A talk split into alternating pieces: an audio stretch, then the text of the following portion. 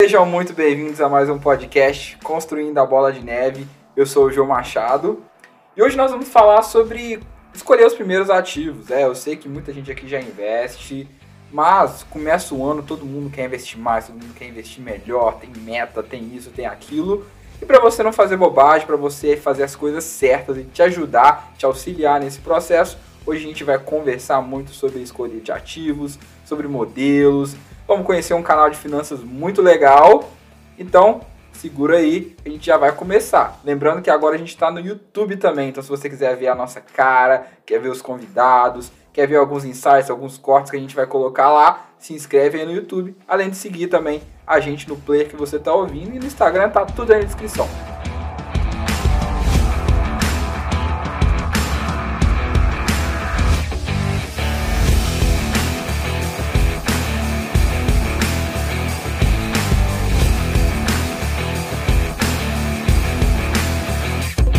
Temos aqui hoje Vinícius do canal Clem, né? Não é Klein, é Clem Invest ele que está aí também no Instagram, ajudando muita gente, com mentoria e tudo. Vinícius, um prazer. Seja muito bem-vindo aqui ao podcast. Obrigado pelo espaço, João, Bernardo. É muito legal ter esse, esse espaço para a gente falar mais sobre investimentos. É, já estou ficando até famoso agora fazendo podcast, então é, fico bastante feliz aqui em estar com vocês. O nosso canal ele surgiu com a ideia realmente de é, ajudar do zero, né, caminhar do zero com a pessoa é, que não sabe absolutamente nada sobre investimentos. Então, eu criei em 23 de março de 2020, então não faz nem um ano que a gente criou é, o canal no Instagram, então a gente já conseguiu um alcance bem legal. A página era privada, só para amigos, era uma página fechada. E conforme foi caminhando, teve um alcance legal, o pessoal deu um feedback positivo, a gente começou a abrir e começou a chegar bastante gente que tinha como intuito também começar a investir. Então, basicamente, a ideia do canal foi caminhar do zero. Né? Eu sou um estudante da Bolsa de Valores já desde 2017, então a gente já está aí basicamente quatro anos estudando. Quantos anos você tem? Show. Eu tenho hoje eu tenho 24 anos. 24 tá novinho. Então, falou como se fosse idoso, né, João? Todo mundo novinho, cara. É, a gente, é, a gente é o futuro, a gente é o presente e o futuro, isso mesmo. Exatamente. Então, eu comecei a investir em 2017 é, e lá eu sentia muita dificuldade porque existia muitas páginas já criadas e muitas páginas, é, na maioria das vezes, com conteúdo muito avançado. E por ter tanto conteúdo, isso é bom, é positivo, mas por ter tanto conteúdo, às vezes o investidor iniciante ele fica meio travado, ele não sabe por onde começar, ele não sabe quem ouvir, quem confiar, quem escutar. Então eu criei basicamente para os meus amigos para eles, vendo que eu estou estudando desde o início, caminhar com eles nesse, nesse movimento de transição para a Bolsa de Valores. E conforme foi é, criando demanda, a gente conseguiu alcançar bastante pessoas. Hoje a gente está com mais de 12 mil seguidores no, no Instagram. Depois de um bom alcance do Instagram, o pessoal pediu para a gente migrar para o YouTube, então foi diferente. Né? A maioria das pessoas começa no YouTube, depois vai para o Instagram. E a gente não, a gente a gente, pela demanda do pessoal, o pessoal queria que a gente tivesse naquela plataforma também, então a gente criou lá, basicamente faz fazem quatro anos, fazem quatro anos, fazem quatro meses, e desde então a gente já conseguiu um alcance bem legal, já alcançamos mais de 1.500 inscritos também, estamos é, é, tanto lá quanto no Instagram sempre produzindo conteúdo de qualidade e tentando ajudar o máximo de pessoas possíveis, né? Porque o futuro, é, como tu acabou de falar, realmente é a gente e não tem mais espaço para o investidor hoje não investir em renda variável. Né? É cerca de 3% apenas da população brasileira ainda investe. Então, é, salvo as proporções, mas considerando e relacionando com os Estados Unidos, é, Estados Unidos basicamente 60% da população investe. Se tu para algum americano na rua, é mais provável que ele invista em renda variável do que não invista. E aqui no Brasil é muito mais provável que a pessoa nem conheça a renda variável. Né? Então, a gente tem um caminho bastante grande a percorrer. 2020 foi positivo, teve uma crescente bastante alta, mas a gente aí tem um caminho bastante é, longo para percorrer e a gente está tentando ajudar o máximo de pessoas possíveis aqui no canal. E. E Bezão, temos aqui o Bezão, Bernardo Vecchio também, ele que é 99,9% engenheiro químico, cara, tá quase lá, Bezão, faltam dois dias. Dois Falta dias, dois cara. dias, do dia que esse podcast for lá, vão faltar dois dias para ser engenheiro. Muito bom, muito animado de estar aqui, né? Vamos falar, vamos fazer mais um podcast bacana vez, vamos embora.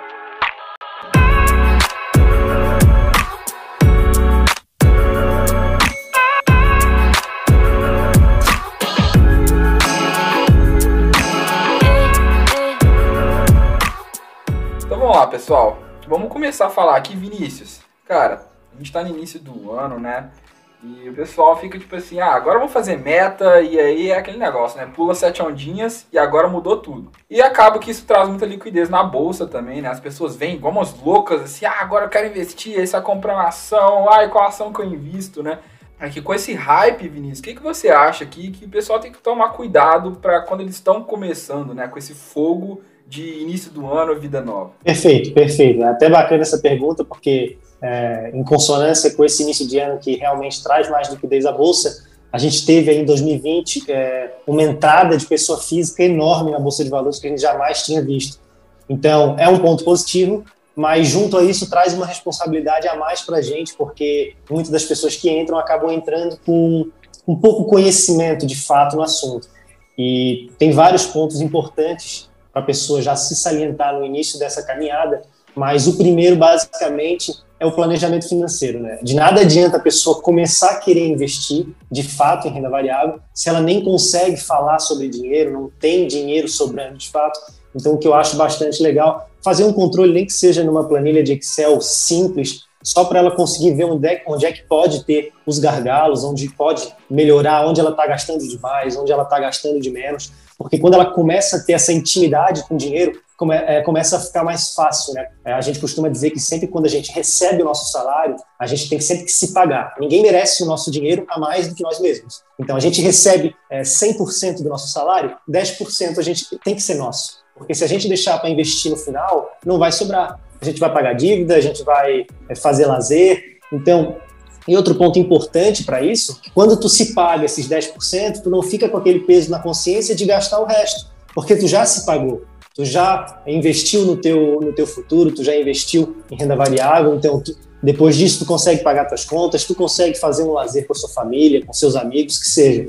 Então, acho que o mais importante, no, no, no primeiro momento, é ter um planejamento financeiro, ter esse controle de gastos e, em consonância com isso, se pagar primeiro, né? Ninguém merece mais do nosso dinheiro do que a gente mesmo. Então, pague os outros depois de se pagar nesse primeiro momento. Legal. Legal, cara. Tem uma, tem uma coisa que o Warren Buffett fala muito, né? Que os grandes investidores, eles investem primeiro e eles gastam o que sobram, né? Em vez de gastar primeiro e investir o que sobra. Eu acho que isso é muito legal, que eu não sei se foi o Ray Dalio, o Ray Dalio falou que ele só conseguiu ter sucesso no investimento depois que ele começou a fazer isso. É, não é culturalmente para a gente fácil lidar com dinheiro. Então, é, nesse primeiro momento, eu até aconselho que seja uma planilha simples. É, realmente, tu relaciona o seu, as suas entradas, as suas saídas, os seus gastos fixos, os seus gastos variáveis e veja onde está o gargalo. Pô, eu estou gastando muito nesse quesito aqui, eu não estou gastando muito nesse quesito aqui. Então, realmente, quando tu transforma isso em número, porque na tua cabeça tu não consegue imaginar onde está entrando mais, onde está saindo mais. Agora, tu consegue botar isso em número, numa planilha simples mesmo, não precisa ser nenhum expert em Excel, só botar o que entra, o que sai, fazer uma relação com o que tu ganhas, é, de fato, tu, tu, vai conseguir, tu vai conseguir visualizar onde é que está esse gargalo, onde é que está esse problema, e aí, de fato, vai ser mais fácil para depois começar a se pagar primeiro. É, realmente, o que tu falou tem total é, é razão, não é fácil, é, o brasileiro, ele tem muita dívida, culturalmente ele se expõe muito a dívidas, mas eu acho que fazendo esse controle financeiro, esse trabalho em gastar no crédito realmente, é, em, em, ocasiões especiais realmente, e só trabalhar com, com esse Excel simples, de uma maneira organizada, eu acho que não tem é, muito segredo, tá? É simplesmente fazer essa relação do que entra e do que sai, para no final você conseguir se pagar primeiro, conseguir quitar suas dívidas para daí começar a pensar em investir, né? Acho que a pessoa quando começa a investir tem um fluxo financeiro muito desorganizado, isso vai virar uma bola de neve que a gente não está querendo aqui. A gente está querendo criar uma bola uma bola de neve totalmente diferente. Não, com certeza, Vinícius. E aqui, eu queria te perguntar, como é que você começou a investir, Vinícius? De onde que surgiu o investimento na sua vida antes do Vini? Porque eu imagino que antes você ensinar as pessoas, você teve que aprender, você teve que passar por uma transformação. Então, onde que começou isso? Exatamente, perfeito. Cara, na verdade, fazendo um, um é, retrocedendo um pouco a minha história, eu fiz engenharia elétrica por três anos, né? Então, eu entrei na engenharia em 2014. E em 2017, é, eu já estava infeliz há muito tempo, mas em 2017 acabei namorando. Minha namorada me deu um feedback positivo do que estava na minha cabeça e de fato decidi sair. Né? Decidi que é, de nada adiantaria eu me, eu me, formar um engenheiro frustrado. Eu seria totalmente frustrado porque eu não gostava da engenharia, tá? Tinha facilidade nas matérias, mas não era algo que eu gostava. Besão, você, vai, você, não vai, você não vai virar um engenheiro frustrado, não, né, cara? Como é, é que tá indo essa? Não, eu espero que não. Só o futuro dirá, né? Vamos ver. Mas foi mal, Vinícius, te interrompi. Vai, continua. Então, eu entrei para contabilidade. No ano seguinte, já saí em 2017, em 2018 já estava na contabilidade. E eu sempre investi em tesouro direto. Selic era o quê? 14, 2014? A Selic era o quê? 14%, né, cara? Exatamente. Isso a gente não consegue mais vislumbrar para o futuro próximo. E eu sempre investi em Tesouro Selic, então eu até aconselho já, faço um, um parênteses aqui, para a pessoa começar uma classe de ativo mais tranquila, né? Começa com renda fixa e vai aos poucos se aventurando. Então, eu comecei com renda fixa em 2017, entrei na contabilidade, comecei a entender mais sobre o sistema financeiro, sobre demonstrações contábeis, sobre as empresas de fato, e fiz cursos com o Tiago Reis, com, com vários nomes do mercado financeiro, para a gente sempre é, é, longe de mim aqui querer ensinar alguém sem ter o menor know-how possível. Então a gente sempre tenta, cada dia, estar tá estudando mais, eu nunca vou parar de estudar. E foi assim, basicamente, que, que começou a minha vontade. Eu, eu não gostava é, do fato de ver meu pai trabalhando e o dinheiro dele não trabalhava para ele, ele simplesmente deixava largado na poupança. Isso para mim não fazia sentido. Né? A partir do momento que a poupança começou a, a, ter uma nova forma de rentabilidade, começou a remunerar menos, eu não vislumbrava isso de uma maneira legal meu pai se matar de, de trabalhar durante o dia e o dinheiro dele está ali sendo corroído, vamos dizer assim. Então, sempre fui um estudante da renda variável, e, mas não comecei por ela. Isso eu acho muito interessante também frisar. Eu acho isso muito legal, porque eu comecei em 2014 também, comecei, foi exatamente o mesmo ano. E a Selic era 14%, né, cara? Então, assim, só se falava de tesouro direto, era gente especulando tesouro prefixado, esperando é, é, taxa cair, não sei o que. Era uma, lou era uma coisa muito louca, todo mundo especulando para poder usar a marcação a mercado. E hoje a gente vê aí uma Selic 2%, juro negativo, né? O Pablo veio aqui, né? O Torinho estava falando com a gente que, que o juro hoje está maior do que a Selic líquida. Ó, a inflação está maior do que a, a inflação líquida. mensal. Então, mensal. Você, a inflação, mensal comparado inflação com mensal, é, é. A inflação mensal é maior do que a Selic anual. Então, assim, já deu para perceber que o pessoal tem que se mexer, né, Vinícius? Então, é legal começar pela renda fixa, até para você começar a até perder um pouco o medo, né? Igual entrar na água, você põe o pezinho ali, sente pouco e tal, aí vai entrando, mas uma hora você tem que mergulhar. E aí a renda variável vem para fazer isso. Ô Vinícius, isso que você falou, isso que você tinha falado também da gente fazer o dinheiro trabalhar pra gente, é muito legal. Quando o, o Eric aqui, nosso querido Brimo, veio Exatamente. conversar com a gente, ele até falou que ele considera as ações como minhas escravas, né? Porque elas estão trabalhando ali pra gente de um jeito engraçado de dizer, mas é verdade. Tá comprando parte de uma empresa que tem pessoas trabalhando ali pra você. Então é aquela renda passiva e é você pegar o seu trabalho, gerar riqueza e depois começar a gerar essa renda passiva, né? E aí, tanta gente não aproveita isso, mas é um potencial tão grande. Exatamente. E é muito importante a gente estar tá tentando levar essa educação financeira para o pessoal, para poder conseguir esse tipo de. Perfeito. E até, na verdade, até a gente consegue entender um pouco que faz sentido há tempos atrás a gente vê pessoas, nossos pais, por exemplo, deixando dinheiro na poupança, que realmente ela rentabilizava muito. Né? A Selic também rentabilizava uhum. muito, então realmente não faria tanto sentido a gente se expor a um risco da renda variável sendo que a Selic, a poupança, remunerava muito bem. Mas, de fato, por um país é bom ter, ter a Selic baixa, a gente preferiria que não fosse nesses momentos de pandemia, mas é bom e a gente não vislumbra uma Selic tão alta como patamares anteriores. Então, de fato, a gente tem que começar a se mexer a ponto de é, pensar com mais carinho. Não, é tão escravo, cara, que eu acho muito legal. Foi dia 15, né, ontem. Sim. E é o dia que a maioria dos, dos fundos imobiliários paga dividendo. E tem coisa melhor, melhor coisa do que você melhor acordar e o seu aplicativo mandar assim, ó, você recebeu dividendos desse, dividendo desse, dividendo desse, dividendo desse, dividendo Cara, é maravilhoso, velho. Tem coisa melhor? Não tem. Ainda tem alguns REITs que estavam pagando ontem também, cara. Eu abri meu aplicativo assim. Sextou, tá bom. Se tem coisa melhor, eu desconheço. Gastar tudo em janeiro. Tem coisa melhor, Deus guardou pra ele, né, cara? Então. É isso, cara. É igual o Pablo falou, é Xandon, é, é, é estoura champanhe, comemora, só não gasta seus dividendos todos, investe eles. Mas é, é bom demais, é bom demais ver seu dinheiro trabalhando. Você tava dormindo, você acordou, você tinha mais dinheiro. Então, nada mais justo. É, essa aqui é a, é a mágica da bola de neve.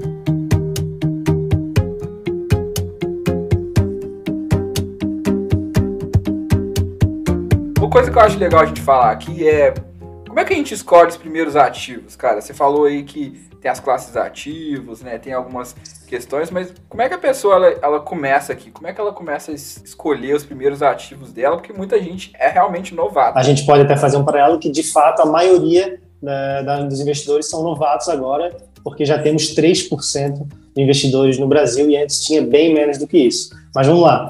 A gente não pode começar a falar em escolha de ativos sem citar dois pontos que, para mim, são negligenciados por, pela maioria dos investidores, até por alguns educadores, mas a gente está aqui para falar o contrário, que, que são reserva de emergência e perfil de investidor. Não tem como a pessoa entrar na renda variável sem ter essas duas premissas bem alinhadas. Vinícius, o que é reserva de emergência? É uma reserva, pelo que o mesmo nome já diz, de algum problema é, seja financeiro, seja de saúde, seja pessoal, que não vem com aviso prévio. Você nunca sabe se você vai bater o carro, você nunca sabe se você vai perder o seu emprego, Deus queira que não, mas se você vai ser hospitalizado. Então a gente tem que ter uma reserva, e aí entra a importância de ser uma reserva com segurança e com liquidez. A gente não, é, a gente não é, procura uma rentabilidade nesse momento, a gente procura um dinheiro que vai estar tá seguro, que vai estar tá líquido. O que, que é liquidez? Você consegue resgatá-lo é, no mesmo dia que você precisa, seja que bateu o carro, seja que perdeu o dinheiro, e ele não, ele não, ele serve também, na verdade, para você não tirar, não precisar tirar esse seu dinheiro da renda variável. Porque esse, esse patrimônio da renda variável é um patrimônio para longo prazo, é uma renda passiva, é um acúmulo de patrimônio. Então a gente nunca pensa em tirá-lo assim, nem que seja para o longo prazo, aí tudo bem. Mas vamos lá, essa reserva de emergência ela serve para defender tanto os nossos problemas pessoais, financeiros, quanto esse patrimônio que está exposto à renda variável. Aí como que eu faço uma reserva de emergência, Vinícius? No mercado tem um consenso que é basicamente 6 a 12 vezes do seu custo mensal, mas eu não gosto de falar custo mensal, tá? Eu gosto de falar 6 a 12 vezes da sua receita, porque custo mensal é muito subjetivo, tá bom? Você pode gastar. Eu não consigo é, ter um custo mensal num mês e ter o mesmo custo mensal no outro mês. Até porque tem... em uma emergência, o seu custo geralmente ele sobe, né? Cara? Exatamente. Então, por, isso, perfeito. por isso que a gente fala muito. Eu trouxe duas pessoas aqui para falar sobre seguro de vida também. O pessoal pensa que seguro de vida é seguro de morte, né? Mas na verdade é, é para sua vida. Então, se alguma coisa acontecer e você não puder trabalhar, o seguro continua te pagando o mesmo salário que você recebia. Faz todo sentido, porque seu custo geralmente sobe, né?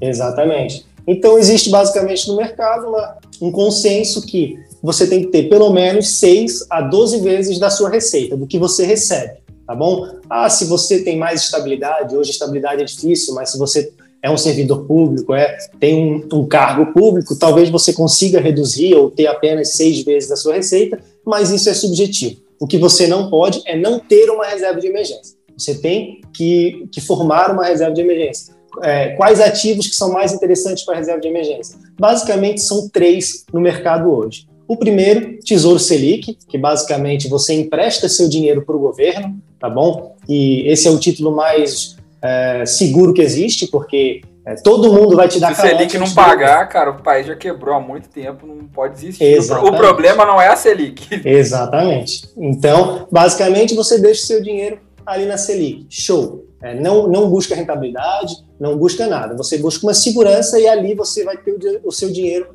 é, seguro pela taxa Selic. É importante dizer que é seguro, né, Vinícius? Porque muitas pessoas já vieram até comentar comigo querendo colocar reserva de emergência, parece que tem uma conta do PicPay que paga 200 e tantos por cento CDI. Eu falei, cara, você tá doido? Vai querer procurar esse tipo de, de furada aí para o seu reserva de emergência? Não faz sentido. Ninguém paga isso. Se alguém está pagando é. é porque alguma coisa tem, ali uma jogada de marketing gigantesca, talvez, mas realmente para reserva de emergência não faz sentido, na minha opinião, também. Concordo contigo. O Rofino, ele veio aqui do Milhão com 30 e ele falou que quando a gente vai olhar alguma coisa, a gente tem que sempre olhar o conflito de interesse. É, e, e, cara, qual que é o interesse deles de te pagar Exatamente. acima do mercado? Alguma coisa eles é... estão ganhando. Só isso. Então aí já vai sua segurança justo. toda embora. Outra opção são CDBs com liquidez diária. Aí, longe de fazer recomendação, mas temos o CDB do Banco Inter, que rende 100% da CD, do CDI. É uma liquidez diária, você consegue resgatar a qualquer momento, e também é um dinheiro que está seguro ali, não vai ter oscilações como a renda variável, você não vai estar tá sujeito a perder dinheiro. Então, teu dinheiro está bem seguro para caso você tenha algum problema.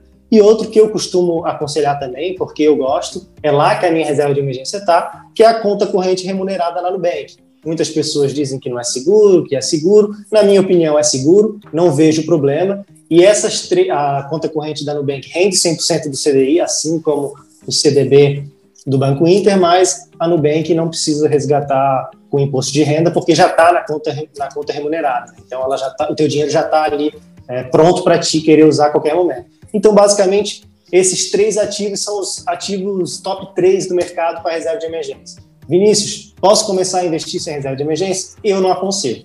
A pessoa tem que ter. A partir do momento que a pessoa tem um problema sem aviso prévio, ela vai estar sujeita a retirar esse dinheiro da renda variável e isso não é recomendado. A gente sabe que tem essa variação, a gente sabe que tem volatilidade e você nunca sabe como é que vai estar o preço no dia que você precisar desse dinheiro. Então é importante que tu tenha a reserva de emergência. E é importante salientar também que a reserva de emergência não é para tu ir ali no mercado e tirar o dinheiro da reserva de emergência. É realmente fazer uma viagem, né, cara? Ah, vou fazer uma viagem. Cara, sério, muita gente faz, tá? Eu fiz uma live com o Vicente Guimarães, professor da, da VG, e ele disse, cara, nem que você coloque a reserva de emergência em outro banco, para você não ter um fácil acesso, porque reserva de emergência não é um dinheiro para ti. E aí eu complementei essa frase dele dizendo que eu sempre costumo dizer para os mentorados e para o pessoal lá da página que a reserva de emergência não é para o Vinícius, é para o Vinícius quebrado, ou para o Vinícius hospitalizado, ou para o Vinícius com o carro quebrado. Então eu só vou utilizar de fato quando o, a urgência pedir. Caso contrário, eu não tenho esse dinheiro, não é um dinheiro meu. Então, esse é o primeiro ponto que eu falei para vocês. Antes de entrar na renda variável, ter uma reserva de emergência bem estruturada. Outro, também é algo bem negligenciado, bem subjetivo, mas é o perfil de investidor. Eu comentei aqui com vocês que eu comecei com renda fixa. E eu sempre aconselho o pessoal a começar por renda fixa, porque é algo mais tranquilo, então o pessoal vai se conhecendo, vai sabendo o apetite a risco, na verdade, e vai caminhando aí a voos maiores. Então a gente basicamente tem três perfis de investidor: conservador, moderado e agressivo. E é muito tranquilo a gente é, exemplificar cada um. O conservador, o nome mesmo já diz, é uma pessoa que não tem tanto apetite a risco, então ela vai estar tá mais exposta à renda fixa, ali 75%, 80% a renda fixa, 20% renda variável. Depois ela pode caminhar para moderado, isso não é obrigatório, a pessoa pode ser sempre conservadora. Mas aí depois temos o perfil moderado, que é 50% renda fixa, 50% renda variável. A pessoa já começa a ter um apetite a risco mais legal. E depois temos o famoso perfil arrojado. agressivo, né, arrojado, que a gente costuma dizer, que basicamente é, é que é basicamente a gente a pessoa está 80% na renda variável, ela, ela se sente confortável se expondo a risco. E aqui é bem interessante, a pessoa está realmente alinhada com esse perfil. Eu não vou mentir para mim e dizer que eu sou arrojado, mas quando eu vejo uma oscilação negativa na renda variável, eu me descabelo, eu não consigo consiga dormir. Então aqui é muito importante a gente investir sempre alinhado a esses perfis. Pessoal, só fazendo um comentário nisso que você falou, eu acho que é, é legal, às vezes o pessoal confunde que esses perfis não necessariamente têm a ver com a sua personalidade se você é um cara assim mais conservador ou, ou tem uma personalidade diferente, mas eu acho que está mais relacionado assim ao seu conhecimento do mercado ao seu conhecimento Exatamente. do mercado e também um pouco de capacidade psicológica de ver a sua carteira é, definhar numa questão que nem a gente teve no coronavírus ou então na crise de 2008. É, é, é, legal que o pessoal não confunda isso. Então, com, quanto mais conhecimento você tiver, mais arrojado você pode ter. O importante é só você não ser super arrojado se não tiver nenhum conhecimento, porque aí a chance de dar Exatamente. errado é grande. Exatamente. E por isso a importância também de começar por, pelo perfil conservador, porque ninguém começa na renda variável com todo o conhecimento possível. Então, de fato, começar pelo perfil conservador, de estudar, conhecer o mercado, conhecer as empresas e ir caminhando aí para voos maiores, se precisar também, porque pode manter perfil conservador como quiser. Isso não é uma regra, mas é sempre interessante que se invista é, lastreada essas premissas para depois não se expor a riscos que você não está é, disposto a correr. Então, acho bastante interessante respeitar esse. É, é você conseguir dormir tranquilo à noite. Você vai conseguir dormir tranquilo à noite com 30% da sua carteira? Exatamente. Ótimo. Com 40% da sua carteira em renda variável? Ótimo. 90% em renda variável? Ótimo. Entendeu? Eu acho que o importante é se conhecer e ser honesto, porque você não, tem, você não tá aqui para impressionar ninguém, entendeu? Ah, Exatamente. eu sou 100% renda variável, mas na hora que der ruim, o problema vai ser seu, não vai ser meu. Então, é, eu acho que o importante é você ser honesto com você mesmo. Você não precisa falar para ninguém que você é conservador, que você tem medo, não tem problema, entendeu? Foca em outras coisas, investe em outras coisas. Perfeito. Melhor maneira realmente de de definir, de exemplificar, é consegue dormir à noite com 30% na renda variável? Tranquilo. Consegue dormir tranquilo com 40%? Tranquilo. E assim vai. E realmente é ser honesto. Porque depois você diz que é arrojado, vê é, a gente passar por essa crise do coronavírus, a bolsa caindo aí até 60 mil pontos e vender tudo. Então você não é arrojado, você estava se enganando que era arrojado, não estava preparado nem alinhado com o seu perfil. Isso não é interessante. Então tem que ser realmente é, é muito negligenciado, o pessoal não dá tanta importância porque são é, teorias subjetivas, né, teorias primárias, introdutivas, mas que dá bastante resultado. Cara, é isso, velho. Quer saber se você é arrojado? Olha só, vou dar um exemplo muito bom. O Elon Musk, entrevistaram ele quando ele virou o homem mais rico do mundo. Eu até compartilhei isso no meu Instagram, não sei se você viu, Vinícius. E aí ele falou que quando ele vendeu o PayPal, ele ganhou 180 milhões de dólares. Líquido, assim. Ele vendeu, sei lá por quanto, caiu na conta dele 180 milhões. Ele disse que ele pegou 110, investiu no SpaceX. Certo. Não, 100 investiu no SpaceX, ele pegou 70, investiu na Tesla, ele pegou 10, investiu na Solar Energy e pediu dinheiro emprestado para pagar o aluguel.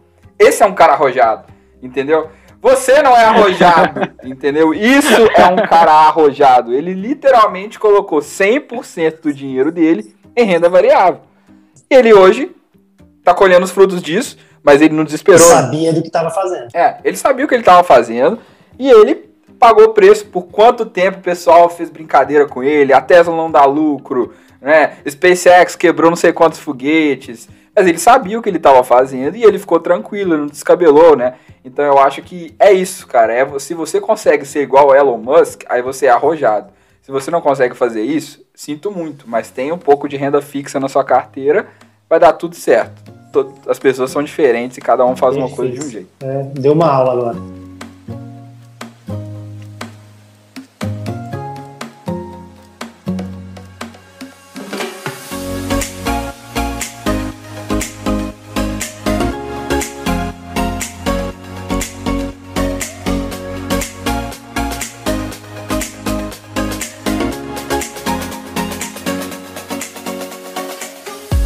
Gente tem diversas classes de ativos e até mesmo quem investe na renda variável pode se proteger a alguns cenários, pode às vezes estar mais exposto a outros cenários positivos. Então, como que você vê esse balanceamento de carteira em relação a classes de ativos, em relação a ações, em relação a fundos imobiliários, em relação a investimentos no exterior, ou então a Bitcoin, ouro?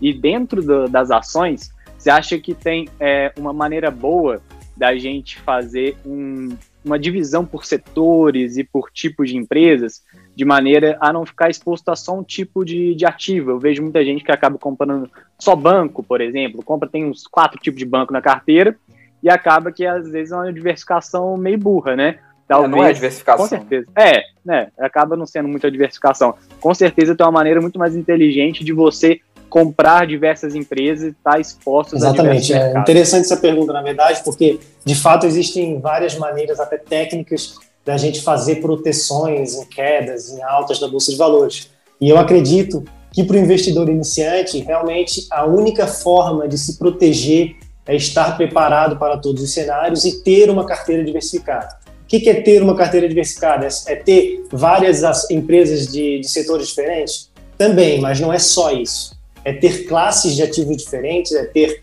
é, é, renda fixa, renda variável, é investir em ações, investir em fundos imobiliários, em ETFs, é, investir no exterior, estar exposto. É, pô, é a moeda mais forte do mercado hoje, então para que que a gente não vai estar tá, e o porquê que a gente não vai estar tá exposto a ela também.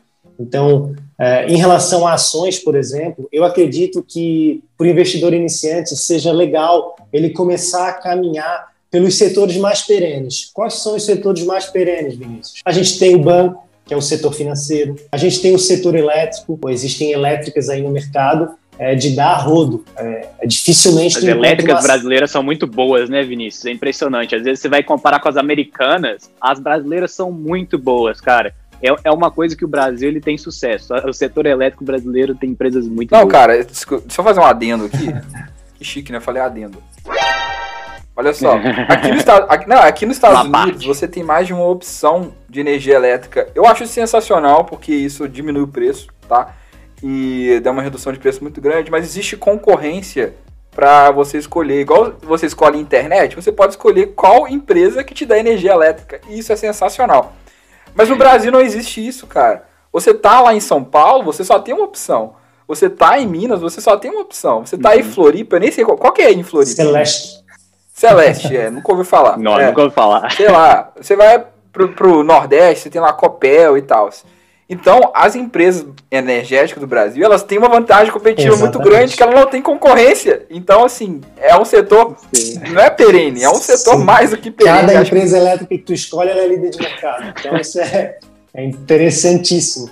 É, Exatamente. É absurdo. É. Então, a gente, a gente já falou de setor financeiro, setor elétrico, a gente tem o setor de saúde, pô, existe já uma inversão da, da pirâmide etária no, no Brasil e no mundo. É, o povo está envelhecendo, então de fato cada vez mais o setor de saúde ele vai ter uma demanda extremamente alta, ainda mais com toda a modernização que ele sofre diariamente. Então, setor financeiro, setor elétrico, setor de saúde, o setor de saneamento, que é, Algumas, na maioria das empresas, na verdade, elas são estatais, mas isso não é, interfere o poder delas e a capacidade de rentabilidade no longo prazo. Existem, pô, é, eu tenho em carteira uma, uma empresa do setor elétrico que ela é absurda em termos indicadores. Existe uma proporção que ela é dominada pelo governo do Paraná, mas ela é uma belíssima empresa. Então isso não me interfere de, de não e investir. A gente teve o marco do saneamento agora há pouco Exatamente. também, né? Permitindo que empresas privadas entrem. Sabesp, Sanepar. Sanepar, já tive Sanepar.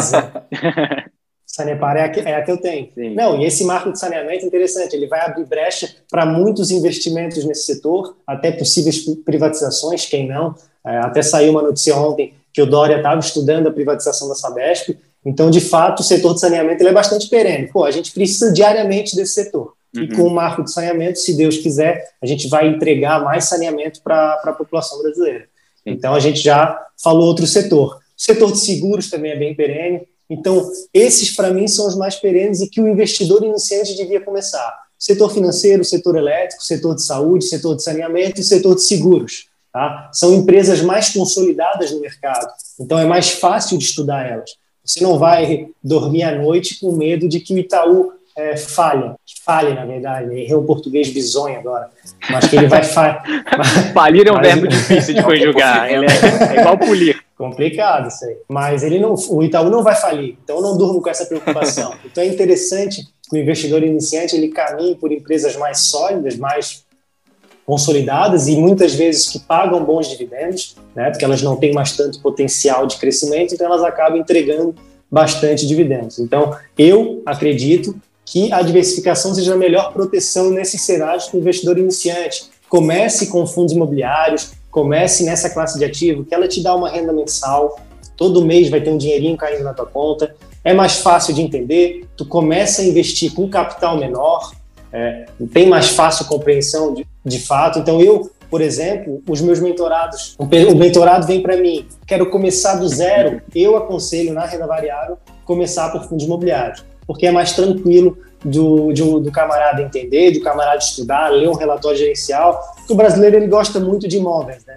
Então é muito mais fácil tu analisar um fundo imobiliário, pô, ele tem imóveis no Brasil inteiro, então legal, os contratos são bons, e ele vai te dar uma renda mensal ali, cara. Então isso é, estimula muito o investidor iniciante. Você pode reinvestir também esses, esses proventos, né? Diferente de um imóvel, difícil de você comprar imóvel e reinvestir o aluguel. Isso quer ser perene, cara. Você falou de perenidade, não tem um setor mais perene do que de fundos imobiliários, porque são imóveis, e quando a gente fala de fundos imobiliários, é até legal, porque Cara, tem setor. O, a gente não tá Exatamente. falando, tipo, do prédio da esquina. A gente tá falando de prédios na Faria Lima. Tá, e tá em Bibi, entendeu? É, quando é no Rio, é, sei lá, na Barra da Tijuca. Padrão. Então, assim, são prédios que você não teria condição de comprar que estão ali trabalhando para você, cara. E você tem a liquidez Exatamente. gigantesca. Não sei se você vai falar isso, mas você não vende um quarto do seu carro, Nossa, eu tenho 100 mil, eu tenho 500 mil investidos nesse imóvel, eu preciso de 100 mil. Aí, ah, não, vou vender um banheiro, aí eu vou vender minha... Não, você não pode fazer isso, cara. Entendeu? Então o fundo imobiliário te dá essa... É. Ah, quero me desfazer de 30% das minhas cotas de fundo imobiliário. Cara, é coisa de dois segundos. Bota a ordem lá e tu vai estar tá, é, disposto a isso. Então, realmente, é, tem até uma briga aí, imóveis físicos, fundos imobiliários, e de fato, financeiramente, aqui a gente não entra em outros quesitos de sonho, de dia a dia, de, de flexibilidade e muitas outras coisas que envolvem esses assuntos, mas financeiramente, de fato, fundos imobiliários te entregam aí, cara, sem muito esforço, 6, é 7% ao ano. Isso é basicamente o triplo da Selic. Então, até por isso que muito, é, muitas das pessoas que viram a Selic reduzindo a 2% no ano de 2020 migraram para os fundos, fundos imobiliários, porque não tem a volatilidade das ações, não tem aquela preocupação de precificar uma empresa, porque é muito mais difícil. Fundos imobiliários têm maior previsibilidade, porque tu sabe o que que um fundo lucra? Ele vai lucrar com os aluguéis dos imóveis que ele tem. Então é muito mais tranquilo a gente observar isso. Então o pessoal migra muito para fundos imobiliários, fora que eles te dão um rendimento mensal. Começa recebendo 60 centavos, depois tu está recebendo 10 reais, depois até tu postar assim nos teus stories eh, essa semana já está recebendo aí quase um milhão, o João, então ele está é, que isso, cara? um milhão de provento. Que isso, cara? Thiago Negro postou hoje que ele recebe 30 mil por mês. Eu não tô. tô... Mas é, é, legal falar isso, porque é, um milhão, não, quem dera um milhão. Né? É, eu realmente aconteceu uma coisa, eu Sim. compartilhei no story, então não tem problema nenhum falar. Mas eu tava comparando, eu peguei a minha, meu histórico, eu, a minha planilha, ela vai. Eu, eu, eu sou o cara das planilhas, adoro, fico horas mexendo com planilha e me divido. E tem cores, tem um tanto de coisa. E aí, cara é, eu coloquei ano a ano desde que eu comecei a investir em 2014. Meu primeiro, investi primeiro ano, eu ganhei 22 reais de dividendo o ano inteiro. Tudo bem, era pouco, era pouco realmente. É, eu não sabia nada. E aí eu fui comparar que foi crescendo pouco. E aí eu peguei 2018, né, que foi um ano que eu comecei a investir pesado, né? Eu virei engenheiro, comecei a investir mais, né? Comecei a investir em dólar e Cara, de 2018 para 2020, meus dividendos cresceram 1.900%. Não, coloca palminhas para mim na edição aí que eu mereço. Exatamente.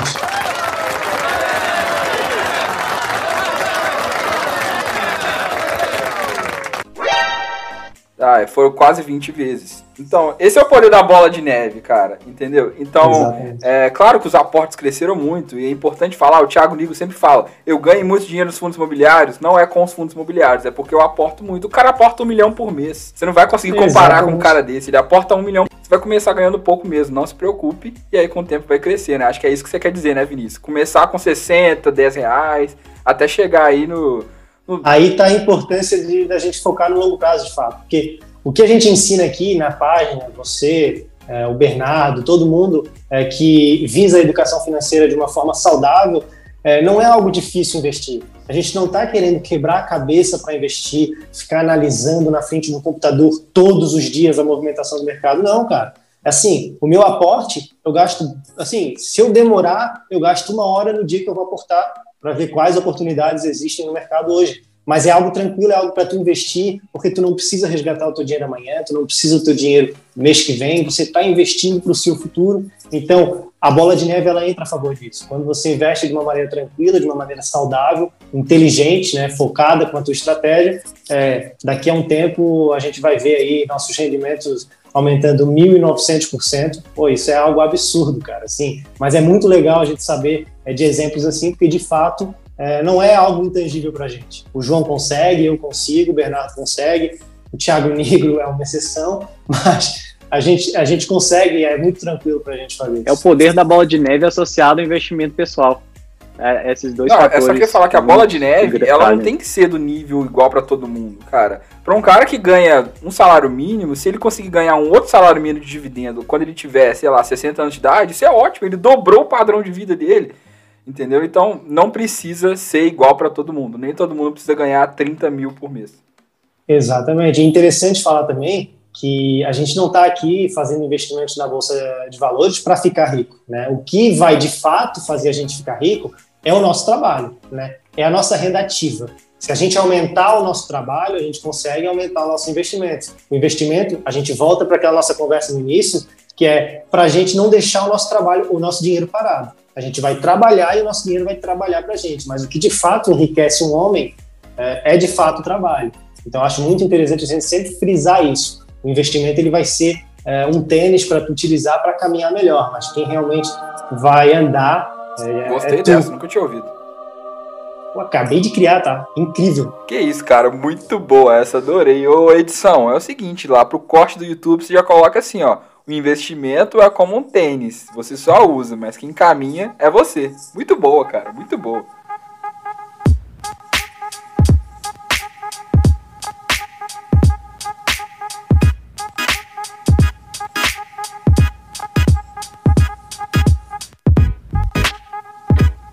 E o head, cara? A gente fala de head, eu sei que é uma coisa mais avançada, mas você acha que as pessoas elas têm que começar já pensando em uma proteção? Seja ouro, seja, sei lá, Bitcoin, seja. Mas você acha que vale a pena a pessoa, quando ela está começando, ou ela ainda não tem tanto conhecimento, ela já ir pensando em alguma proteção, mesmo que seja ali 2, 3% da carteira dela, ou não? Ela tem que primeiro montar uma carteira e depois criar um hedge? Sim, é, bela pergunta e é bem subjetivo, mas de fato estudar é, nunca é demais. Então, é, estudar novas opções para se proteger, para proteger o teu patrimônio, nunca é demais. Né? É importante frisar que tanto Bitcoin, ouro, prata, não é investimento de fato. Né? São reservas de valor. O que é reserva de valor? Bom, o dinheiro a gente sabe que o governo imprime. Então, cada vez que ele imprime mais dinheiro, esse mesmo dinheiro perde valor. E com ouro, com prata, isso não é possível. O ouro que existe no mercado, ele existe no mercado e pronto. Então, ele nunca perde valor. Então, em momentos de crise, assim, a gente viu é, no pico da pandemia o ouro alcançando máximas históricas. Por quê? Porque as, as pessoas migravam seus investimentos para o ouro porque sabiam que ali ele não ia perder o valor. Perfeito. Então não são investimentos, são reservas de valor. Eu acho que para o investidor iniciante, de fato, ele primeiro precisa montar uma carteira diversificada para ele ter um patrimônio para se preocupar. Eu quero proteger esse meu patrimônio, então eu vou investir, é, me resguardar ali 2, 3, 5% em ouro, em prata, em Bitcoin, mas porque eu tenho um, um, opa, um patrimônio a ser protegido. Tá? Então eu vejo sentido nisso. Mas para o investidor iniciante que ele está caminhando, eu acho que ele deve primeiro se preocupar em montar uma carteira diversificada, que a gente costuma dizer que diversificação é o último almoço grátis do mercado. Então, invista em ações, invista em fundos imobiliários, pegue um ou dois ETFs ali, que é uma maneira mais passiva de investir, mas também é sempre interessante. Invista um pouco em dólar, invista sempre em renda fixa também, tenha o seu patrimônio ali protegido em renda fixa. E depois, quando você se conhecendo, for aumentando o patrimônio, você pensa em proteger o seu patrimônio com alguma reserva de valor, seja prata, seja ouro, seja Bitcoin. Eu particularmente prefiro ouro, tá? Mas porque eu estudei mais, porque eu entendo mais do ouro.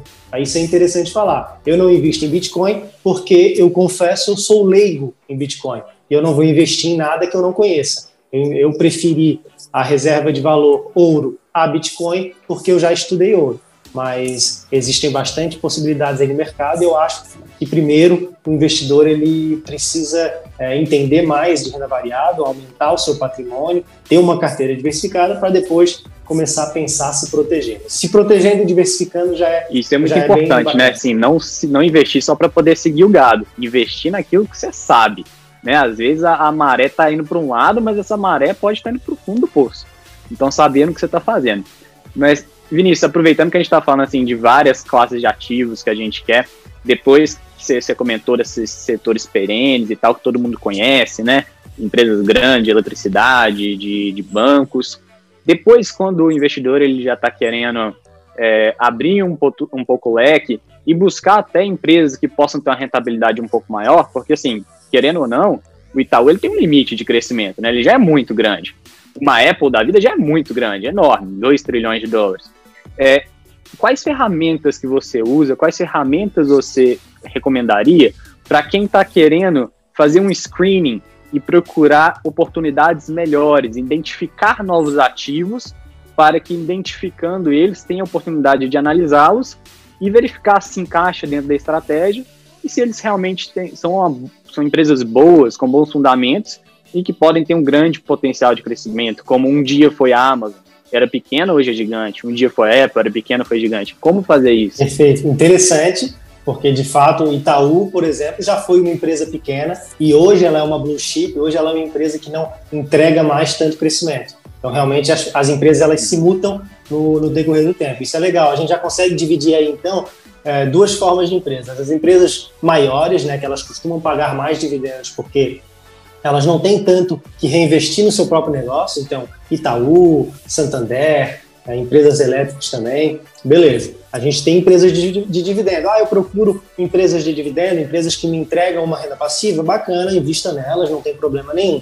Mas também existem as empresas de crescimento certo? Empresas que é, um dia é, foi o que você mesmo disse, um dia foi a Amazon, um dia foi a Apple, empresas que podem entregar para a gente é, uma variação muito grande do seu lucro, elas podem crescer de tamanho e com isso a cotação dela, é, assim, de uma maneira mais fácil para o pessoal entender, comprar uma empresa a cinco reais e no futuro ela está a 15, 20, 30 reais. Então isso é uma empresa de crescimento, é uma empresa que ela reinveste e lembrando que ela dificilmente paga bons dividendos porque ela reinveste o seu lucro no seu próprio negócio para daí conseguir crescer.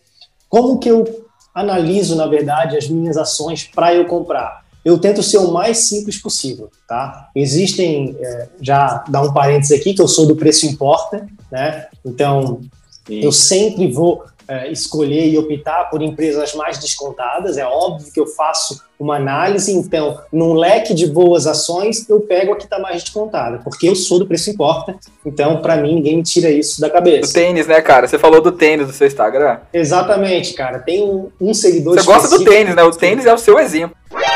É. Cara, Cole... tá na sua vida. Coleções de tênis aqui. Cara, tem um seguidor em específico. A gente é até amigo, a gente conversa direto no direct, mas ele é do preço não importa. E ele, assim, nada tira dele da cabeça. E ele fez a pergunta na caixinha de pergunta. Eu joguei lá a caixinha de pergunta: mentira ou verdade? A pessoa dava uma afirmação e eu disse se era mentira ou verdade. Aí ele falou: preço não importa. Pô, já mexeu com quem mexeu com o time errado, né, cara? Aí eu falei: não, Preço importa. Porque, ó, o tênis da Nike que eu tenho aqui em casa é um bom tênis, tem uma boa qualidade, tá bom? Só que por ser meu, né, ele se valorizou, eu tô vendendo hoje ele por dois mil reais. Você aceita? Cara, eu procuraria um tênis da Adidas. Eu, eu faria um orçamento, né? Cara, eu acredito que todos vocês aí, se fossem comprar alguma coisa, vocês fariam um orçamento, é, veriam qual é o melhor preço, custo-benefício, então vocês não simplesmente vão a um arquiteto, ele oferece um serviço a X e vocês aceitam. Né? Então, com certeza, para mim, preço importa. Preço importa para tudo, para comprar jujuba na rua, como diz o Vicente Guimarães. Então, eu sou dessa teoria. Então, sempre procuro fazer um valuation, que valuation é a precificação do ativo, né? saber se ele está precificado uhum. otimista ou pessimista, barato ou caro, e assim escolher minhas ações. Mas existem duas formas, basicamente, de fazer uma valuation, que é fluxo de caixa descontado, mas isso eu acho que para o investidor pessoa física, para o investidor comum, é muito complexo, exige assumir premissas muito difíceis e que qualquer errinho ou outro causa uma distorção muito grande. Então eu prefiro fazer uhum. valuation por múltiplos, que é basicamente analisar indicadores das empresas, indicadores seja de valuation, seja de eficiência, de endividamento, de rentabilidade. E isso existem N plataformas aí para auxiliar a gente, vocês devem conhecer. Temos a Status Invest, temos a Fundos Explorer, que são para fundos imobiliários, temos a Suno Analítica, temos a Fundamentos, a Fundamentei. Então, não vai faltar plataformas para você é, ter esse auxílio de estudo. Você apenas precisa entender o que cada indicador ele quer dizer. Isso não exime a gente, não tira a gente de conhecer a fundo a empresa, né? entrar no relatório é, de investidores da empresa, no relatório de resultados, de fato é, pesquisar mais sobre a empresa. Só que eu assumo algumas premissas. Eu invisto em empresas que têm lucros constantes, não vou investir em empresas que têm um lucro muito irregular e de maneira que às vezes atinjam prejuízos. Não gosto de, desse tipo de empresas. Então, empresas com lucros constantes, com entrega de, de dividendos regulares, com margem, margens altas, porque uma empresa que não tem margem, né? O que, que é margem? Uma empresa é, com 100 reais de receita, ela faz 10 reais de lucro. outra empresa com 100 reais de receita, ela faz 30 reais de lucro. Então eu prefiro é saber que de 100 reais ela faz 30, 30 reais de lucro, ela tem 30% de margem. Então eu prefiro empresas com boas margens, com uma boa rentabilidade, né, que traz um valor para acionista e, consequentemente, a minha última cartada final é que estejam com um valuation mais descontado. Aí eu uso alguns indicadores, PL, PVP, é, EV, EBITDA, que não sei se entra aqui no caso explicá-los, mas eu sempre procuro essas premissas: bons lucros, boas margens, dívida controlada, boa rentabilidade e um valuation descontado vai ser o que vai me fazer a decisão final de escolher as empresas. Eu acho que para o investidor pessoa física, o investidor comum, eu acho mais tranquilo, eu acho mais, mais fácil do que assumir premissas muito arriscadas num fluxo de caixa descontado. Perfeito, mas essas premissas elas não podem mudar um pouco dependendo do tipo de empresa? Eu pergunto isso porque assim, existem empresas que operam muito tempo em prejuízo. E mesmo assim vão crescendo, vão crescendo e um dia começam a dar lucro, né? Eu acho que isso aí Exatamente. começou muito forte a partir, é, um pouco antes da crise das .com lá nos Estados Unidos, né? Em que tinham várias empresas que davam prejuízo, acabou estourando a bolha, mas até hoje a gente tem esse tipo de empresa, né? Que opera no prejuízo para depois dar lucro.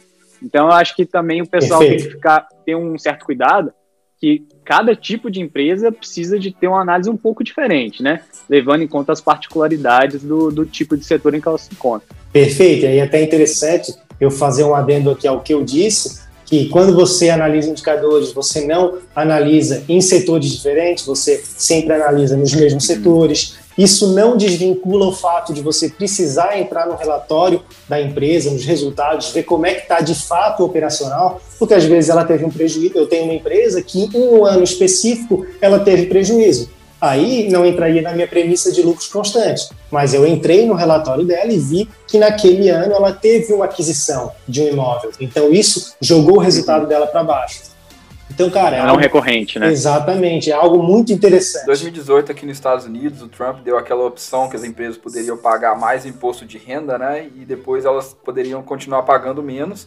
Então, se você olhar a maioria das grandes empresas, Coca-Cola, se você pegar aí o Wells Fargo, essas grandes empresas, em 2018 elas tiveram um lucro quase zero, porque elas pagaram esse valor que o Trump deu essa opção, e hoje elas estão aí com o lucro crescendo muito. Então, existem não recorrentes, por isso que é importante estudar a empresa Existe. e ver o que eles estão falando, né? Às vezes tem que ler o relatório e falar, ó, empresa, o guidance é esse, a gente quer fazer isso, isso e isso. Igual a Tesla, a gente queria a gente não está dando lucro. Por quê? Nós estamos construindo fábrica no mundo inteiro. Como é que você quer que a gente tenha lucro? Exatamente. É, e agora está colhendo os frutos. Exatamente. Não análise seja, crítica. É, não seja um, analisa, um, um, analisador de indicadores engessado. Né? Eu costumo dizer isso, cara. Tem páginas aí que dizem não invista em X empresa porque ela tem uma dívida alta. Tá, mas por que, que ela teve essa dívida alta?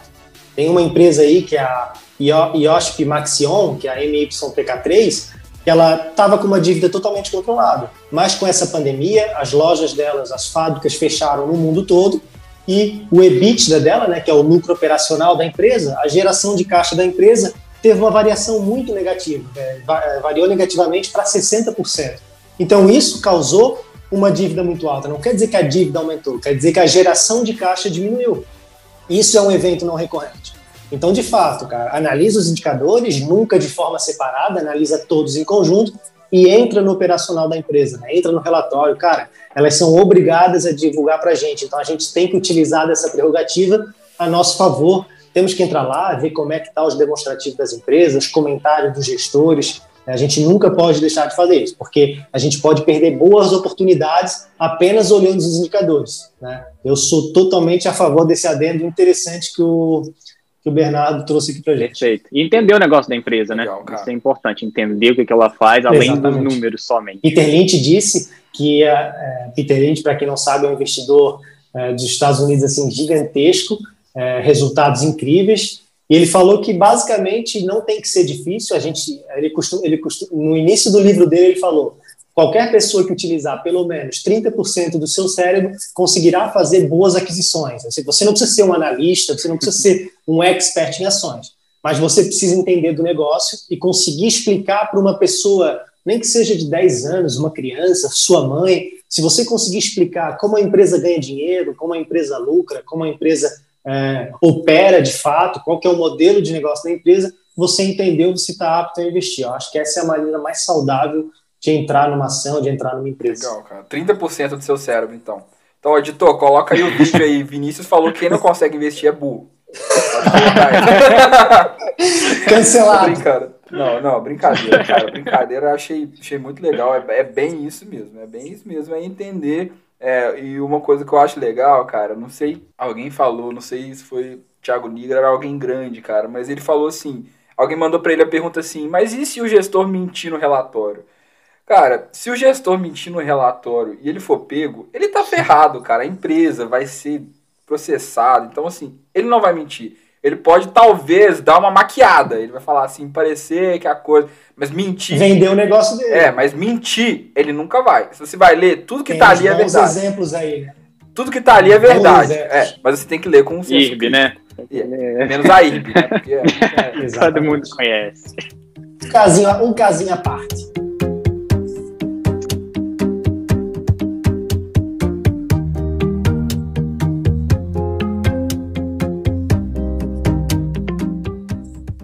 Fala muito do modelo de Gordon. Cara, você fala muito dele, eu conheço o modelo de Gordon, eu francamente não sou nenhum expert, sei porque a gente tá aqui nesse mundo dos investimentos, a gente sempre lê, aprende sobre, mas eu não entendo muito dele, mas eu sei que você se baseia muito nele, ele é muito importante para os seus investimentos. Então eu queria que você, rapidinho mesmo, não precisa preocupar muito, dar uma aula, não, mas eu queria que você explicasse por que, que você gosta tanto dele e como funciona esse modelo, porque talvez o pessoal pode gostar também, pode se interessar e querer buscar mais. Perfeito, perfeito. Basicamente, eu utilizo o modelo de Gordon para fundos imobiliários. Né? O, o, modelo de Gordon foi feito por Gordon, né? por o nome, não é nenhum segredo, em 1956, basicamente, mas foi muito utilizado para ações. Só que como o mundo é mutável, como o fundo imobiliário ele ganhou muita notoriedade no mercado, a gente conseguiu transformar é, vários especialistas do mercado transformar o modelo de Gordon para fundos imobiliários, para a gente conseguir é, precificar, porque a gente é do time do preço importa, precificar até que até certo ponto a gente pode comprar esse fundo imobiliário sem ter preocupações com preço, comprando com uma margem de segurança. Então, é muito simples, cara. A gente só trabalha com os últimos 12 meses de dividendo desse fundo imobiliário, tá? E aqui cabe uma ressalva de rentabilidade passada, não é garantia de rentabilidade futura. Então, existe um, um fundo imobiliário no mercado que ele teve uma rescisão e no último rendimento ele entregou 2,56, basicamente, que é o HGLG. Cara, eu não vou utilizar 2,56 no meu cálculo. Eu vou eu vou estar tá maquiando, eu vou estar tá me iludindo, né? Vai, vai me dar um preço exorbitante para eu comprar. Então, não, quero comprar no preço mais justo possível. Vou considerar basicamente as premissas é, mais razoáveis, já que a gente não conta com a rentabilidade passada e rentabilidade futura. Então, vamos supor, BT, BTLG11, que é um fundo de logística, ele entrega basicamente 60 centavos por mês, tá? Então, a gente trazendo para o espaço anual, ele nos dá 7,2 reais por ano né? 60 centavos por mês, 7,2 reais por ano. Legal. Se a gente não tivesse investindo em renda variável, a gente estaria investindo em renda fixa, certo? Porque é, existem esses dois espaços para a gente investir. Então a gente, nesse modelo de Gordon, a gente pega o tesouro IPCA mais longo que tem. E sempre que a gente faz esse cálculo do modelo de Gordon, a gente pega o, modelo, o Tesouro IPCA, porque a gente sabe que os juros eles flutuam. Então, todo, todo dia o juro é diferente, o juro aplicado no mercado. Então, show. A gente vai lá no Tesouro IPCA 2045 e a gente enxergou que ele está dando o IPCA mais 4% ao ano. Show. Mas se eu quiser esse retorno, eu estaria investindo em renda fixa, certo? Eu não iria para renda variável. Eu estou correndo um certo risco, estou na renda variável, estou na oscilação de mercado, volatilidade, então eu preciso de um prêmio de risco. Então eu, particularmente, acresço esse prêmio de risco com 2,5%, porque a minha estratégia é um pouco mais arriscada, conheço um pouco mais, tudo bem, beleza. Danilo Bastos, que é um grande educador financeiro no mercado de imobiliário, utiliza dois. Aqui entra a prerrogativa de você ser subjetivo à sua estratégia. Ah, quero utilizar 2,10 quero utilizar 2,25, quero utilizar 2,30, não tem problema nenhum, né? De acordo sempre com a sua estratégia. Então a gente pega esses 7,2 reais e divide por essa taxa de retorno, que é basicamente os 4% do Tesouro IPCA, mais esse 2,5%, certo? Então 7,02 dividido por 0,065, que é o 4,4% mais 2,5% em, em número é, certinho, né? Então é 7,2 divide por 0,065, isso nos dá um preço de 110 reais, basicamente. Então o P é 110 reais. O que significa isso para gente? Que até esse valor eu compro esse fundo sem problema nenhum. Ele está dentro da minha estratégia, ele está especificado de maneira com que eu me sinta confortável em me expor nele. 111 reais, eu já começo a evitar comprá-lo. Ah, não utilizei 2,5 como prêmio de risco, utilizei 2. Então esse cálculo vai mudar e vai te dar um preço de 120 reais. Então olha só, só meio por cento de prêmio de risco já deu uma diferença aí de 10 reais. Então é sempre interessante tu fazer certinho alinhado com a tua estratégia. Então, utilizando 2% dá 120, até 120 reais eu compro esse fundo imobiliário. Então, eu gosto bastante, cara. Lembrando que esse modelo é utilizado só para fundos de tijolos, tá? Para fundos que investem em imóveis físicos de fato, shopping, logística, lajes corporativas. Nunca utilizamos para fundos de fundos e para fundos de papéis. Eu acho bastante interessante porque a gente é da premissa do preço importa. Eu preciso saber é, em qual fundo eu vou aplicar naquele mês. Se eu ter esse modelo bem alinhado na minha cabeça, eu já consigo ter uma base até quando eu posso investir nesse fundo. Basicamente, eu tenho algumas aulas Bacana. no Instagram, no YouTube sobre o modelo de Gordon, mas basicamente. Então, é basicamente você pega o dividendo, multiplica ele por um espaço de tempo, você pega o que, o que a renda fixa te daria, ou seja, Exatamente. com menos risco, e você adiciona uma porcentagem a mais, porque como Exatamente. você está correndo risco, você precisa ganhar mais também. E aí você compara os dois. Né? Aí você usa essa fórmula de Gordon aí, que ela vai te dar um preço. Se você achar que aquilo ali está valendo a pena, você compra. Se não, você não compra. Basicamente é assim que funciona. Legal, cara. Muito bom mesmo. Então vamos para as perguntas da galera antes da gente terminar? Bora. Cara, então vamos lá, velho. É... Separei aqui cinco perguntas, né? Porque também não dá para ficar aqui o dia. Cinco bombas, né? Cara, tem uma fácil aqui para você, ó. Facílima. Que é o seguinte: qual o cenário dos fundos imobiliários em 2021? Porra, cara, esse, aqui, essa... esse aqui você conhece, cara. Pedro Petrucci. Petrucci, seguidor assíduo lá na é. página. Foi aquele que comentou que assiste o podcast de vocês todo Abraço, lançamento. Pedro. Abraço, Pedro. Abraço. Cara, é, as expectativas são as melhores, na verdade. Eu fiz um artigo na Suno, é, no, ali na metade de 2020. Suno é uma casa de research, Thiago Reis, professor Baroni, é bem é, conhecida no mercado. Então a gente fez que a gente fez aquele artigo quando estava chegando a um milhão de investidores de fundos imobiliários, né? Hoje a gente já tem mais de 1 milhão e 200 mil investidores. Então a gente tem uma crescente muito grande, cara. Mais pessoas procurando essa classe de ativo, mais fundos existindo, porque quanto maior a demanda, né? Então mais fundos entram em emissões. É, bons fundos imobiliários, a gente está conseguindo abranger vários setores, existem fundos chegando do setor do agronegócio, um setor que é muito forte no Brasil, que ainda não existia fundos imobiliários, a gente já está aí caminhando para ter o terceiro fundo nesse setor, então acho bastante interessante, cara. Eu, as minhas perspectivas são sempre as melhores possíveis, tanto para a renda variável quanto para os fundos imobiliários mais especificamente. E abraço, Pedro. Um abraço, Pedro, isso aí. Ah, galera, eu sei que vocês querem uma resposta mais longa, mas a gente tá dando só uma pincelada, preocupa não. Olha só isso aqui, Vinícius, essa aqui é interessante, cara. Um ativo que você nunca compraria. Coloca uma música de suspense na edição. Vou vou primeiro vou responder daquela daquele maneiro, daquela maneira subjetiva, né? Aquela inge, aquele engessamento que a gente faz. Eu nunca investiria num ativo que eu não conheça, que eu não tenha estudado, que eu não tenha, que eu não tenho um conhecimento, como o Peter Lynch disse, que eu não consiga explicar para alguém, tá? Mas eu nesse momento, além de não investir nesses tipos é, de empresas que eu não conheça, que eu não, que eu não tenha é, um, um, domínio sobre, eu jamais investiria em OIBR. Ok. A esses preços, porque o meu amigo. é tem... esse que o pessoal queria. É essa treta para colocar lá e ficar o dia inteiro discutindo. Cara, o Baby, você conhece o Baby Investidor? Sim. Grande página, ótima, página maravilhosa. Ele já veio aqui duas vezes. Marcos, abraço. E, velho, ele falou que ele tem um seguidor que fica o dia inteiro mandando pra ele que ele tem que comprar Oi. Que ele tem que comprar Oi. que comprar oi. E, o, e, esse seguidor fica discutindo com ele por que, que ele tem que comprar Oi. E aí ele falou que ele fala assim, então compra você. Ele, não, mas eu quero que você compre. Cara, o meu amigo, o meu amigo comprou Oi BR até um abraço, Gustavo Hoffman, aqui de Biguaçu.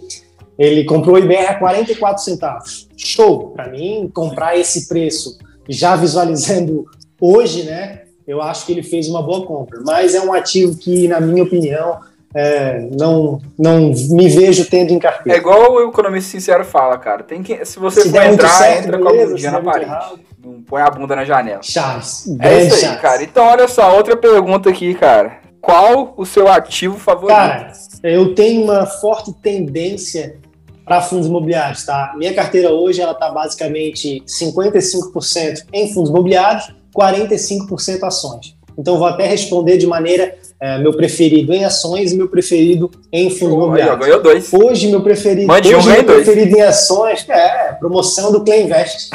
Hoje meu preferido em ações é a famosinha holding que controla o Itaú, é a Itaúsa, né? Acho uma boa empresa, a preços populares e é, na pandemia ela teve aí uma precificação bem legal, ela entrega bons dividendos, ela tem uma, um operacional bem tranquilo de fato, porque Itaú é um dos maiores bancos da América Latina. Show. Essa é minha primeira, meu primeiro voto de melhor ativo para ações. Para fundos imobiliários, é, existe um fundo aí que para mim é unanimidade no mercado, que é o fundo de recebíveis imobiliários. Cara, ele tem uma gestão impecável, ele tem um portfólio impecável, não é nem não é de maneira nenhuma é agressivo, é concentrado, que é o IRDM 11, cara. Assim, é, para mim, a Iridium é uma belíssima gestão. O IRDM é, não é à toa que ele fez uma emissão a R$ reais e hoje, e hoje já está R$ reais, basicamente. Então, é algo absurdo mesmo. O pessoal aceita pagar muito por ele, ele tem retornos bons, ele tem uma boa gestão, um bom portfólio.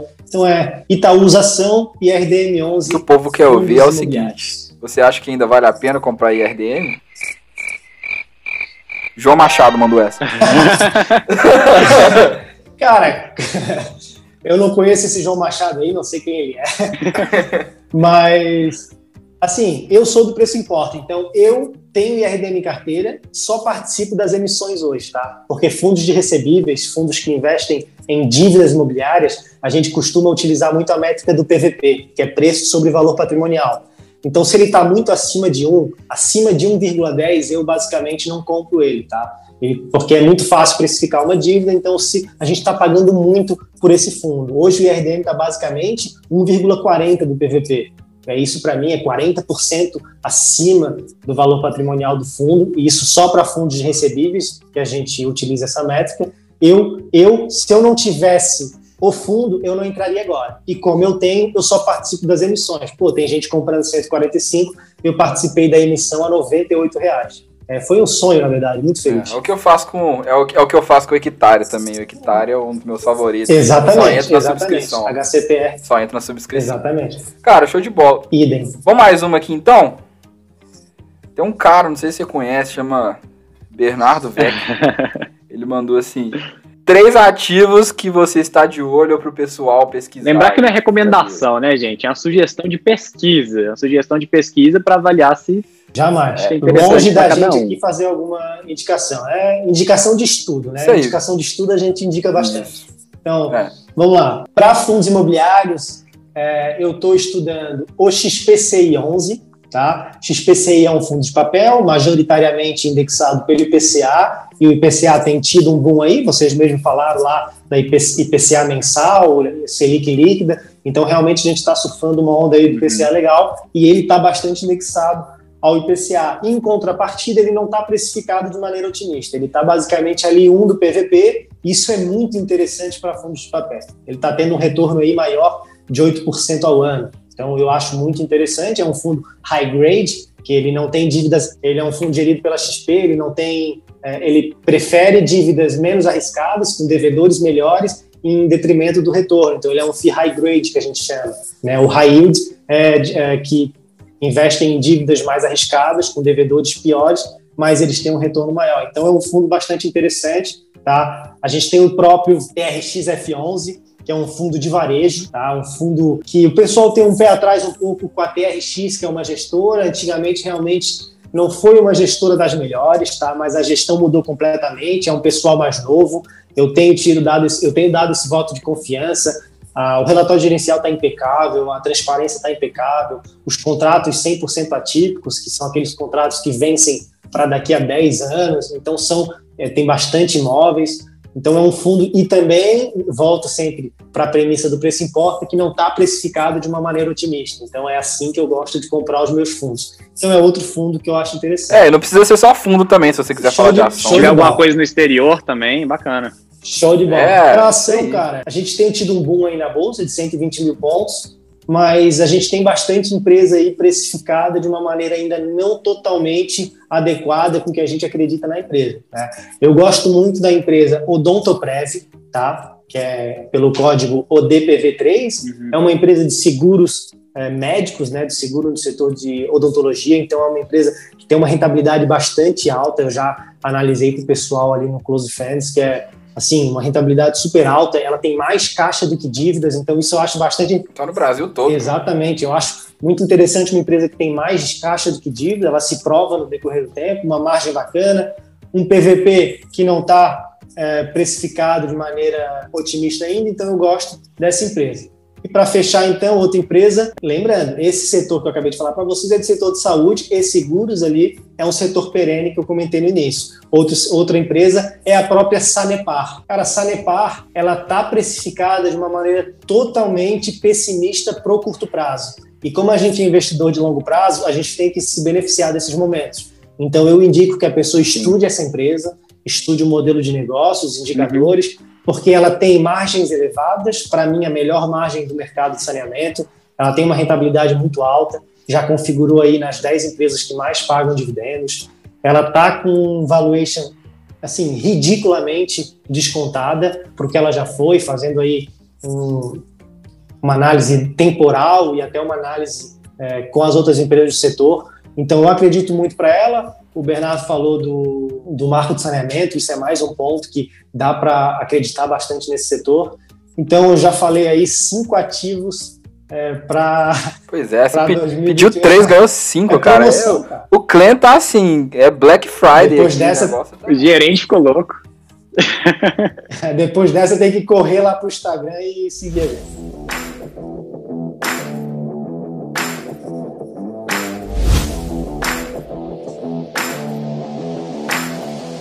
É isso, galera. Vinícius, muito obrigado mesmo, cara. Foi um prazer. Não, cara, eu que acredito, eu que agradeço aí o espaço, tanto seu quanto do Bernardo. É, pô, muito legal fazer um conteúdo assim numa plataforma diferente, um podcast. De fato, nunca tinha nunca tinha feito nada igual. Tô até ansioso para ver ele no ar, para ouvir, escutar como é que ficou, como é que ficou minha voz. Trazendo novidade para Santa Catarina, né, Vinícius? Biguaçu, Biguaçu vai ficar pequeno. É, cara. Alô, quero ver Santa Catarina inteira me seguindo no Instagram. Então, de, fa de fato, foi uma experiência bem bacana, cara. Já sigo vocês aí, então acompanho que fazem um trabalho é, bastante sério. Então, é legal que a gente tem tido esse feedback de chegar e conversar com vocês, participar. Convido todo mundo que, se tenham gostado aqui do nosso papo, acompanha a gente lá no Instagram, arroba é, lá no YouTube também, CleanVest, então é tudo CleanVest, não vai ser difícil de achar. Acompanha a gente que tem bastante surpresa aí para 2021 ainda e o conteúdo jamais parará. Então agradeço de fato mesmo, cara. Obrigado aí pela oportunidade e espero que a gente faça mais Show de bola. E Bernardo Vecchio, 99,9% engenheiro. Bezão, muito obrigado, Bezão, que ajuda a gente aí com os roteiros. Agora não sai do podcast mais, já tô tentando achar umas desculpas aí para poder né, deixar ele fora, mas ele não quer sair pra fora. É, mas é isso aí, tô brincando, Bezão, muito obrigado, cara, sempre com bons insights, sempre com boas perguntas e deixa sua rede social aí, que eu sei que você... ele só não tem Instagram, Vinícius, mas o resto ele tem tudo, fala aí, deixa a rede social. E aí, João, valeu, valeu, Vinícius, foi muito bom aqui essa oportunidade, falamos de muita coisa boa. Então, dessa vez, vamos deixar o Reddit. Vamos deixar o Reddit, vamos conversar por valeu. lá. Vamos pegar o link aqui na descrição. Valeu, João. Valeu, até a próxima. Valeu e valeu. Muito obrigado por você ter ouvido esse podcast até o final. Se não segue a gente ainda, tá tudo aí na descrição: YouTube, Instagram, Vinícius, nosso. E não esquece de compartilhar com os amigos e marcar a gente no Instagram e colocar o floquinho de neve, beleza? Então até terça que vem. Aquele abraço.